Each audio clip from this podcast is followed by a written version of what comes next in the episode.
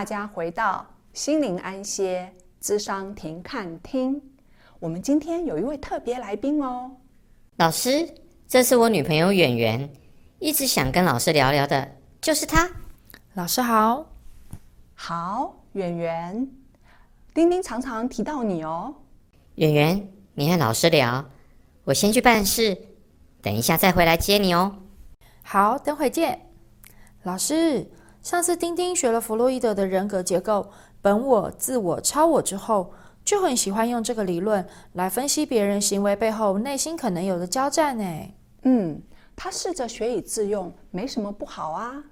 可是我问他，那我们是不是应该尽量不要管本我，多发展超我，多做符合社会道德规范与良心的事呢？他却说他也不确定。所以我就想直接来请问老师喽。哦，原来你想了解针对本我、自我、超我，我们应该听哪一个比较好？对对，其实我们应该多发展自我，让自我来掌管大局。让自我来掌管大局？为什么？这是什么意思啊？圆圆，别急，让我从两个角度来解释。第一，如果本我太强，超我和自我都无法控制时，就可能产生违背社会伦常，甚至是犯罪的行为。譬如浪子的故事中的小儿子，他顺着本我的自私与放荡，虽然父亲仍然健在，他却提出分家产的要求。相信做父亲的一定会觉得很伤心，而周围的人。也会觉得他不孝。嗯，那另外一个角度是什么呢？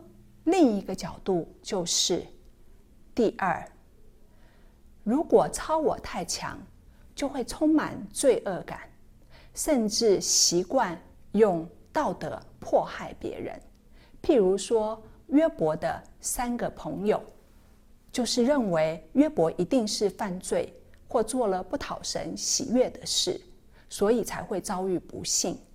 他们从超我的角度出发，在约伯遭遇苦难时，还要求他认罪与自我检讨。老师，你的意思是说，本我和超我都不能太强？那要如何控制他们呢？是由自我来控制吗？圆圆，你好棒！你说对了。还记得我曾经说，自我是秉持现实的原则吗？记得啊。是，自我其实是人格的管理者，他决定依据外界现实的状况，何种行为在当下是适当的。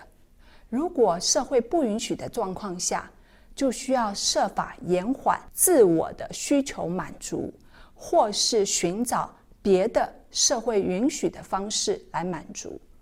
这么说，浪子如果从自我的角度做出行为，他就会想到父亲一部分的家产迟早会是他的，应该忍耐等候到家产该分给他的时候吗？是啊，他就不会依据本我享乐的欲望，要求提早拿到家产。不过，如果浪子真的能够等待，那圣经中。一个阐明天赋无比大爱的比喻就没有了，也不是很可惜吗？嗯，那么约伯的三个朋友，如果是从自我的角度出发，就不应该在还没有搞清楚状况之前就批评指责约伯，而是应该站在同理关怀约伯苦难的立场，至少也不要在落井下石。是，圆圆，你说的真好。